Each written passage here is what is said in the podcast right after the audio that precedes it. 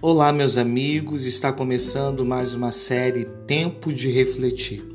Episódio de hoje: Sem comunhão não há vida.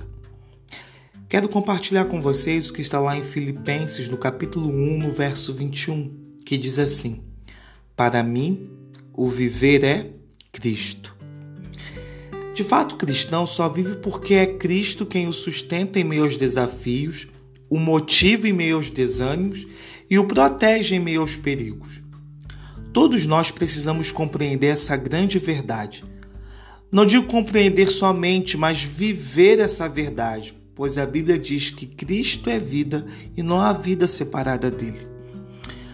Como o apóstolo São João escreveu no capítulo 15, no verso 5, sem mim nada podeis fazer.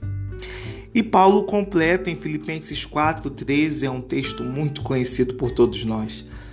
Tudo podemos naquele que nos fortalece.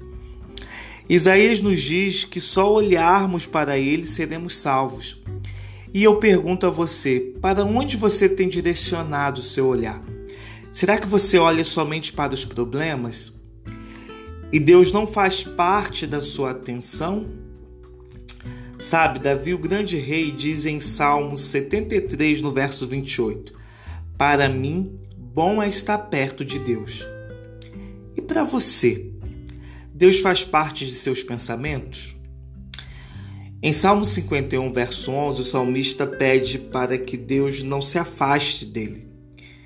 Então, amigo, por que viver longe de Deus se nossa vida só tem sentido próximo dele?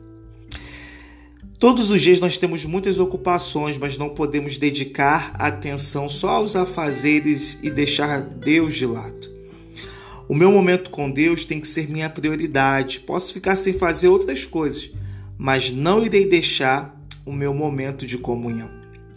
Pedro disse: Para onde irei se só tu tens a palavra de vida? Muitos estão morrendo de desnutrição espiritual por não comer o pão do céu e não beber a água da vida e não expor-se aos raios do sol da justiça. Davi diz que um dia na presença de Deus vale mais que mil em outro lugar. Reflita, coloque sua vida na ordem correta.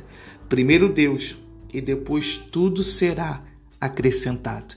Que Deus te abençoe e tenha um excelente dia. Um abraço